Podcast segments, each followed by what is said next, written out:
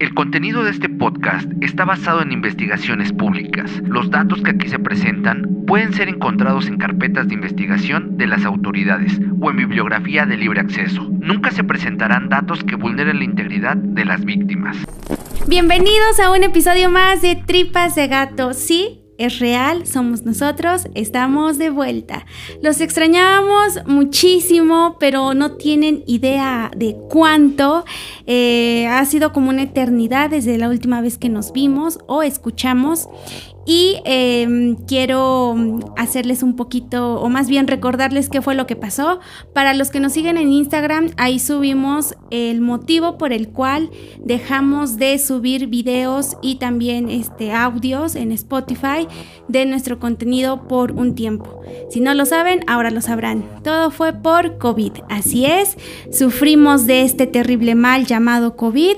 Afortunadamente todo está bien, todo está en orden. Al día de hoy podemos decir que la libramos y creo que eso es ganancia, así que síganse cuidando todos porque esto aún no para. Bomber, ¿está bien? ¿Puedes gritar y decir que estás bien, Bomber? Estoy secuestrado. pero estoy bien, estoy bien. Gracias, gracias comunidad de tripas de gato. Y también quiero hacer aquí una pausa para agradecerles a todos ustedes que estuvieron al pendiente en estos días o meses o mes, bueno, casi ya van a ser dos meses, que nos estuvieron mandando mensajes de apoyo, preguntando cómo estábamos, si estábamos vivos o qué nos había pasado.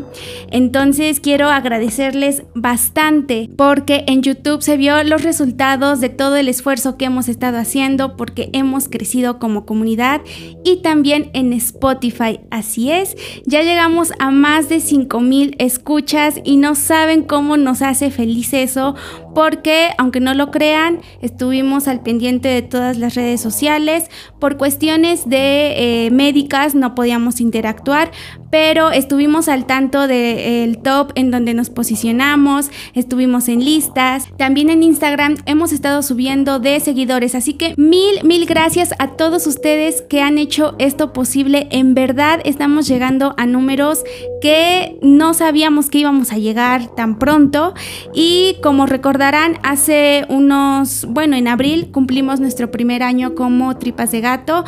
Con esto celebramos también la creación de un grupo en Facebook donde subimos el contenido de lo que estamos haciendo, damos avisos y sobre todo ustedes interactúan subiendo este, cosas relacionadas con estos temas, recomendando podcasts que ustedes mismos hacen o de otros este, creadores y también eh, datos sugerencias, dudas o alguna cosa que quieran hacer mención, ahí la pueden hacer en el grupo. Diario se siguen este, metiendo más personas y eso nos pone muy felices. Vamos a interactuar más, contestamos todas sus preguntas, todas sus dudas. Y como parte de este Tripas de Gato post-COVID, traemos nuevas sorpresas al canal, así es, secciones, por decirlo de alguna forma con motivo de nuestro primer aniversario. Y como parte de la celebración estaremos haciendo un live con ustedes, tal vez sea la siguiente semana después de que vean este video, entonces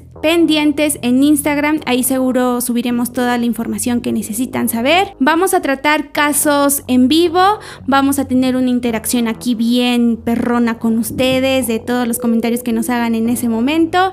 Y yo sé que les va a gustar, bueno, ya veremos y lo de siempre. Suscribirse al canal, activar la campanita, darle me gusta si les gusta el contenido, compartirlo con más personas para que lleguemos a más. Si nos escuchan en Spotify, seguirnos y en todas nuestras redes Facebook, eh, Instagram. Y también les recomiendo por último que no se pierdan los podcasts del BMBR.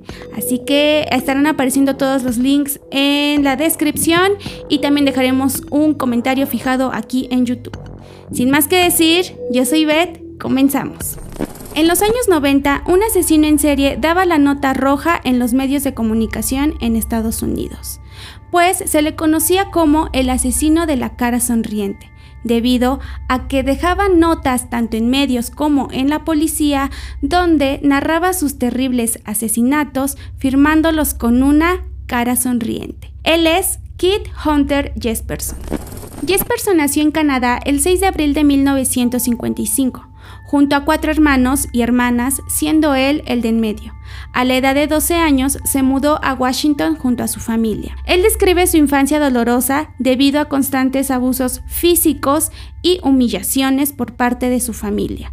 Su padre era un hombre alcohólico que sentía cierto poder sobre Jesperson, ya que lo golpeaba y no solo con la mano, sino también con objetos, entre ellos un cinturón de cuero, además de propinarle descargas eléctricas. Por su parte, sus hermanos lo llamaban Igor y se burlaban de él por su aspecto físico, debido a su estatura, ya que era más alto que cualquier niño promedio de su edad. Y por si fuera poco, en la escuela también sufría de este tipo de abuso. Sus compañeros lo nombraban el Monster Man, debido a que era muy distinto físicamente a comparación de ellos. Todos estos hechos convirtieron a Jesperson en una persona solitaria, agresiva e introvertida, y esto lo canalizó en emociones agresivas hacia los animales, a quienes torturaba y mataba. Uno de estos animales que corrió con la misma suerte fue su propia mascota, Jesperson dijo que disfrutaba ver sus caras de sufrimiento y ver que no podían defenderse. Esto hizo que le diera valor enfrentar a sus agresores en la escuela. Tiempo después, golpeó brutalmente a uno de sus compañeros hasta casi matarlo, y a otros dos intentó ahogarlos. Cuando lo detuvieron en sus declaraciones, Jesperson dijo que sus verdaderas intenciones eran asesinarlos y no solo espantarlos o lastimarlos, sin mostrar ningún tipo de arrepentimiento. Hasta ese momento se creía que Jesperson solo había sufrido violencia física, pero después había declarado que también había sufrido en la adolescencia abuso sexual, sin dar más detalles. Esto originó que su vida amorosa se viera afectada, ya que sus relaciones eran cortas, sin mayor trascendencia. Hasta que llegó a la edad de 20 años, conoció a una joven llamada Rose, de ascendencia mexicana. Con ella se casó y tuvo tres hijos. Su matrimonio duró 14 años hasta que llegó el divorcio. El motivo había sido supuestas infidelidades por parte de Jesperson, pero también Rose había declarado que no le gustaba el comportamiento que últimamente tenía él, ya que seguía siendo violento con los animales. Incluso había matado a la mascota de su hija mientras ella lo había presenciado todo. Después de su divorcio, Jesperson buscaba la forma de ganarse la vida, y el sueño que siempre había tenido desde que era niño era ser policía. Por su físico, ser robusto, alto y fornido, creía que tenía todos los requisitos para pertenecer a ella. A la edad de 35 años, se enlistó en la Academia de Policías de aquel estado. El sueño de policía se vio truncado después de una lesión que tuvo entrenando. Decepcionado, tuvo que empezar a buscar otro empleo, ya que el ser policía le dejaba un buen sueldo. Se dio cuenta con el tiempo que el ser camionero era algo que le gustaba y que no veía conflicto alguno con sus intereses. Entonces empezó a viajar por diferentes estados del país con diversas cargas. Como los trayectos eran largos, Jesperson empezaba a imaginarse diferentes escenas de cómo podría ser el crimen perfecto.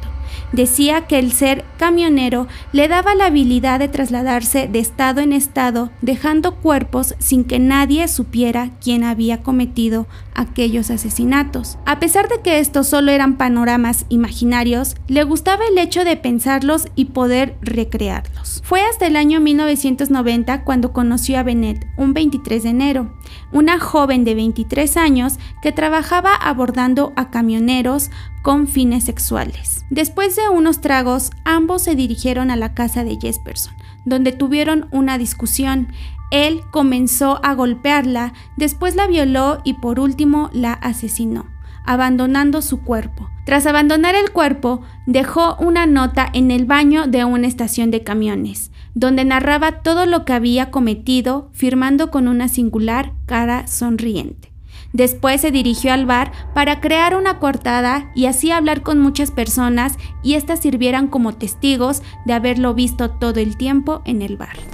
Cuando las autoridades encontraron el cuerpo de Bennett, los medios hicieron de esto una noticia roja, y una mujer aprovechó este momento para denunciar a su pareja quien la violentaba y la golpeaba. Dijo que era una buena oportunidad para acusarlo y así por fin separarse de él y que estuviera en la cárcel.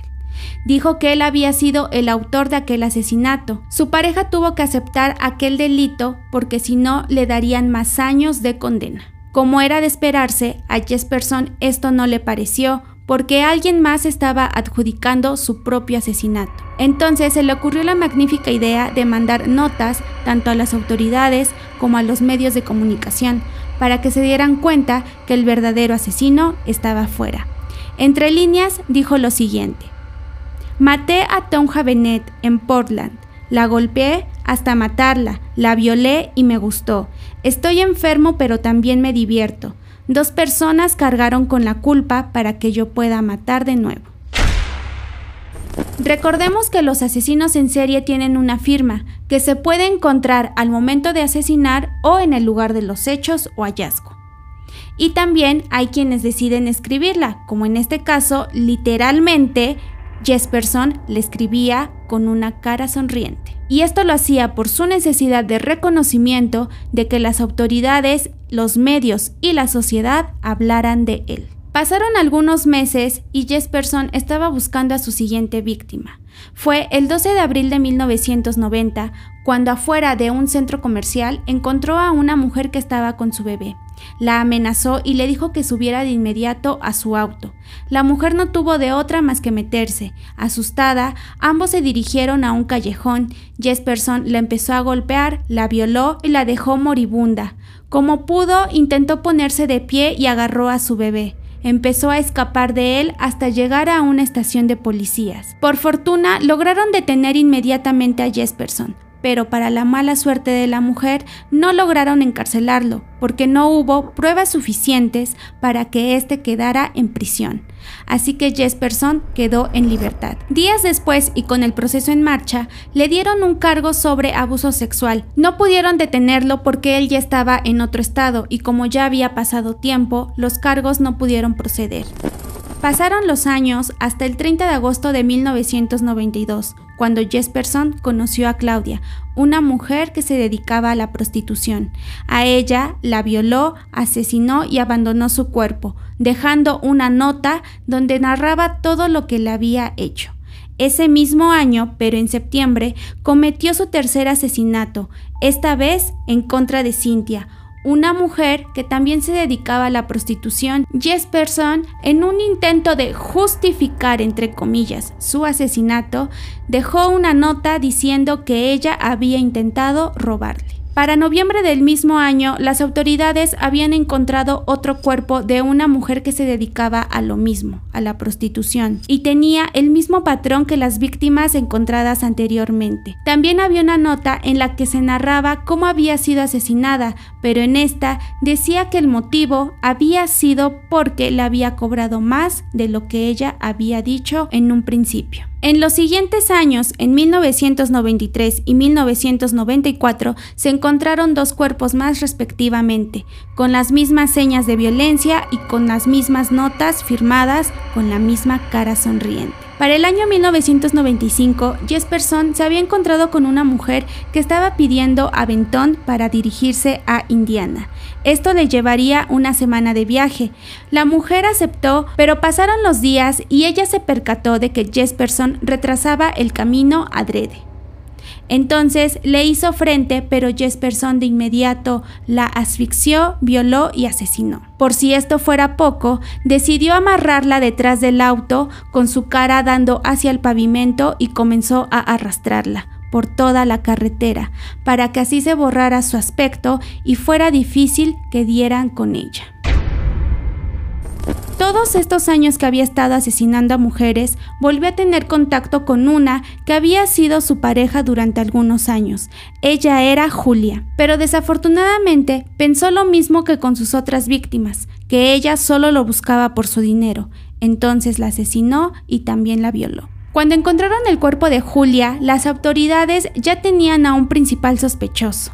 Jesperson, pues habían testimonios que aseguraban haberlo visto con ella por última vez. Y por si fuera poco, el cuerpo de Julia mostraba las mismas señas y patrones que el de las víctimas anteriores, además de una nota. Entonces estarían frente al probable responsable de aquellos asesinatos y al famoso asesino de la cara sonriente. Cuando las autoridades llamaron a Jesperson para que declarara, desafortunadamente no tuvieron suficientes pruebas que arrojaran que él había sido el autor.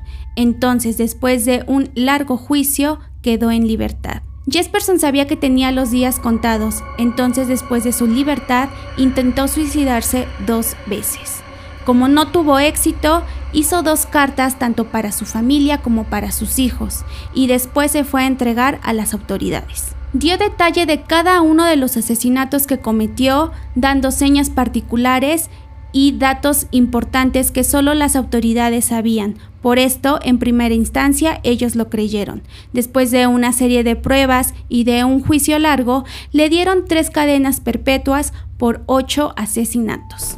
Al momento en que él se entregó, había dicho y alardeaba ante los medios de comunicación que él había matado a 160 personas, pero después se retractó y dijo que solo habían sido ocho. Las autoridades investigaron al respecto de las otras víctimas, pero no se obtuvieron pruebas, dejándole solamente ocho víctimas. Todo parecía indicar que a Jesperson le gustaba y se sentía cómodo teniendo a los medios y a la sociedad encima de él, como si se tratara de una estrella o alguien famoso. Para su mala fortuna, sus hijos no querían saber nada de él. Una de sus hijas escribió un libro donde narra que sabía que su padre era poco amoroso y también que tenía actitudes extrañas y violentas, pues ella fue la testigo de que asesinara en sus propios ojos, siendo niña, a su gato. Con esto nos damos cuenta que hay diversos factores que llegan a detonar en un asesino serial. En este caso, lo que más influyó en Jesperson fue su aspecto físico, pues le trajo inseguridades y con ello comportamientos que en un futuro se convirtieron en asesinatos. Recordemos que su sueño era convertirse en policía, pues como todos sabemos, a la autoridad no las pintan como alguien que impone, inspira respeto y hasta miedo, y eso es algo que Jesperson buscaba, alguien que lo respetara y que no se burlara de él, además de aprovechar su físico, pues debía servir para algo. La decepción viene cuando le es imposible ingresar a la academia y se llena de inseguridades después de su divorcio, pues piensa que la única opción de conseguir a una mujer es pagando por ello y si ésta no accede a lo que pide, entonces es momento de asesinarla.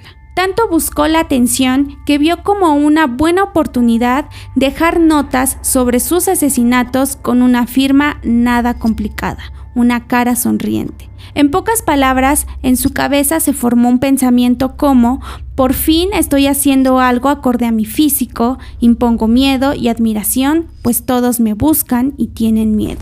Y con todo esto terminamos el caso de Kid Hunter Jesperson, el asesino de la cara sonriente que dejó ver entre líneas que su mayor complejo fue su físico, lo que le causó que años después se convirtiera en asesino, que incluso estando en prisión, él ha aclarado que no es ningún monstruo.